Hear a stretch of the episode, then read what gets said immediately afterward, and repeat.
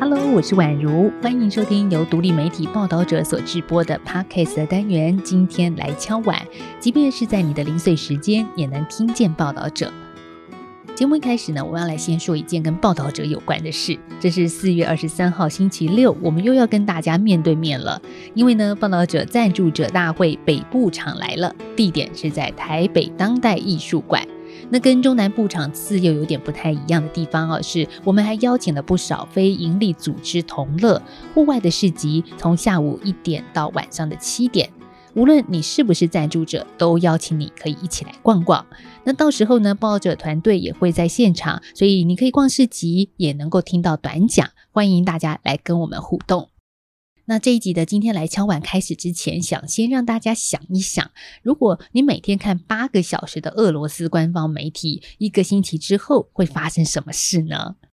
曾经在波兰生活十一年的作家林蔚云，在报道者就分享了一篇波兰的报道，标题叫做《想要了解我妈》，我看了一个星期克里姆林宫的政治宣导。文中就描述一个俄罗斯籍波兰记者的沉浸式体验记录。那在谈他的记录之前，这里有一些关键数字，先让你知道。侵乌战争爆发以来，联合国难民事务高级专员公署统计，至今已经有超过四百五十万名乌克兰人逃离母国。那至于没有离开的人，过得也很不好，特别是儿童。联合国儿童基金会就警告，估计有三百二十万名的孩子留在乌克兰，其中有将近一半可能面临粮食不足的风险。那此外，俄罗斯的部队被指控在基辅市郊布查镇大屠杀。基辅市长说，有超过三百位的平民遇害，平民受攻击的情况也在乌克兰其他的城镇上演。看到这些乌克兰平民尸横遍野的画面，让大家觉得非常的震惊而且难过。那为了尽速化解战争下的血腥和违反人道呢？奥地利的总理内哈默在十一号就到莫斯科跟俄罗斯的总统普京会面，成为乌克兰战争爆发以来第一位跟普京见面的欧洲国家领袖。那我们知道，奥地利啊，在一九九五年就宣布成为永久中立国，但是在这一次战事当中，他们公开表态力挺乌克兰。在两国的领袖会面之前，内哈默为了把俄军犯下严重战争罪行的真实情况传达给普京，他除了到基辅跟泽伦斯基会面，还到了俄军犯下屠杀罪的布查镇访问。那事前呢，我们也听到奥地利的外交部就曾经说，内哈默此行的目的就是希望普京让人道走廊可以建立，而这些走廊将会用来疏散被困在像是马利波等地的平民，并且要让国际人道组织能够进行他们的工作。但是呢，在四月十一号，内哈默跟普京会面谈了七十五分钟之后，内哈默表示说，这不是一次友好的访问。他对外交能否化解这场冲突感到相当的悲观。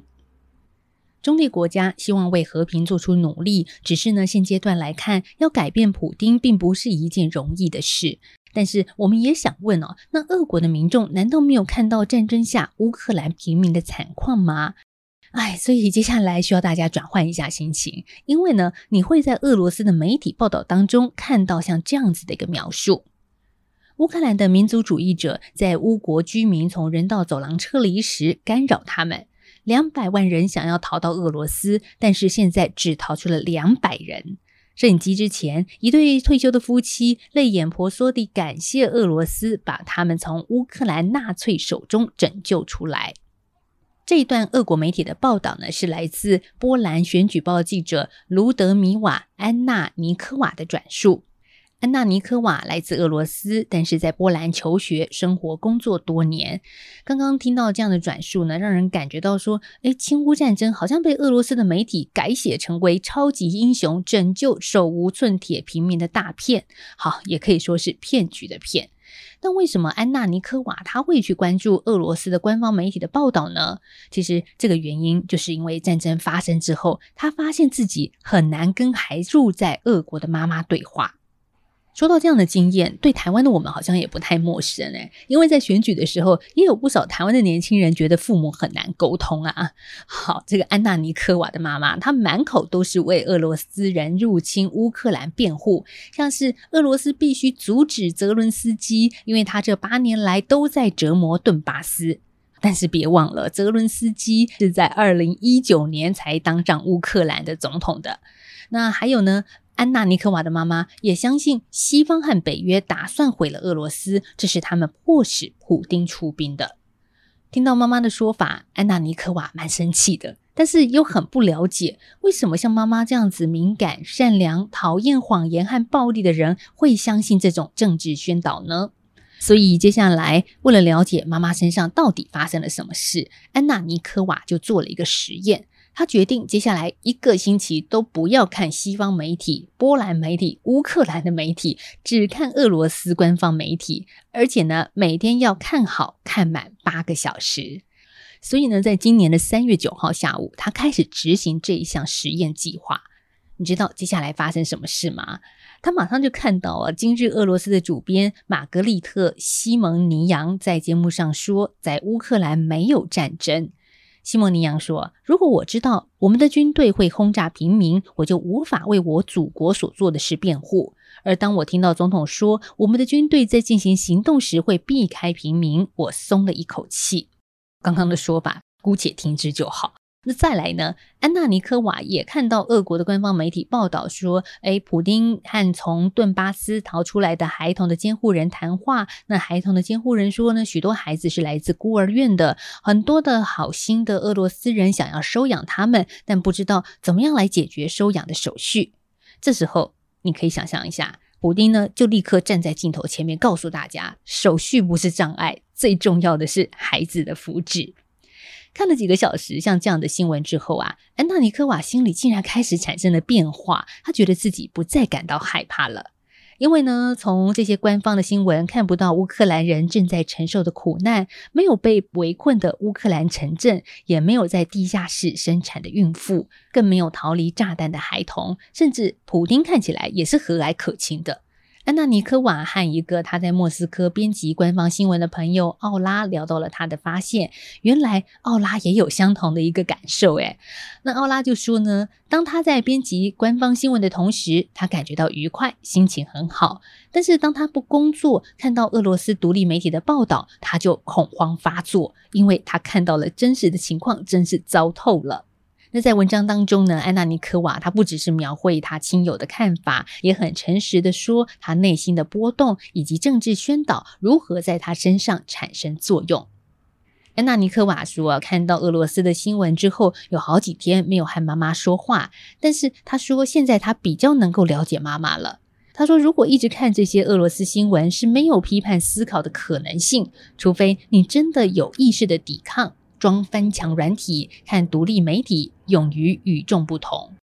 那有意思的是呢，做了几天的实验之后，某一天晚上，安娜尼科娃梦见普丁在电视上对她说话。那至于普丁说了什么，她说她不记得了，她只记得普丁说一切都会很好。这个时候，她打破自己的实验规则，打开波兰的电视台，看到俄军疑似在乌克兰使用白磷弹的消息。安娜尼科娃又开始感到害怕，这时候她竟然开始有一点点的怀念俄罗斯电视台，因为啊，俄罗斯电视台会让她对这一切无感。从安娜尼科娃的记录，我们可以看到，政治宣导不是一直塞给你理所当然的讯息，而是让你昏昏欲睡、麻木迟钝，让你对你相信看到的产生怀疑，然后给你一些中立、理性、客观的观点。像是说呢，乌克兰那边也有假新闻啊，也有夸大的消息，然后慢慢的让你丧失判断力，怀疑你本来相信的事。看见政治宣导对人的影响，台湾作家林蔚云就反思：我们能怎么做呢？他立刻想到台湾的经验，虽然很多人都说要沟通对话，尤其是在选举的前后。可是啊，林蔚云说：“我真的觉得这很困难呢，我实在没有能力和家人朋友对话而不吵架、不情绪勒索。我想，我目前能做的就是提醒自己，我有理解的义务。”这是英国时事评论家彼得·派里斯顿所提出的概念。意思就是说呢，我不只得对我说的话、我分享散布的讯息负责，我也得对我的想法负责。因为呢，我的想法不只是我个人的想法而已。当我和别人分享我的想法时，它就会成为一个可能流通的观点，也会影响到别人。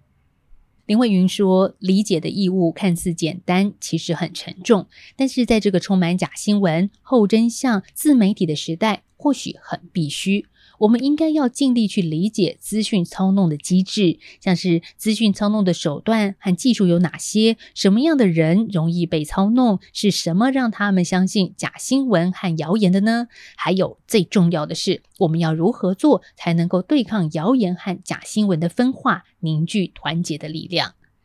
其实啊，回顾这两年来，随着疫情的产生，出现了许多分化社会的谣言和假新闻。不过呢，我们往好处想，从政府到民间，我们也学会了如何查核事实、对抗谣言和假新闻，以及保持冷静，不被分化。所以，这个抵抗力也持续维持下去。或许在面对政治、军事的谣言、假新闻、文化统战，类似的抵抗机制也能够派上用场。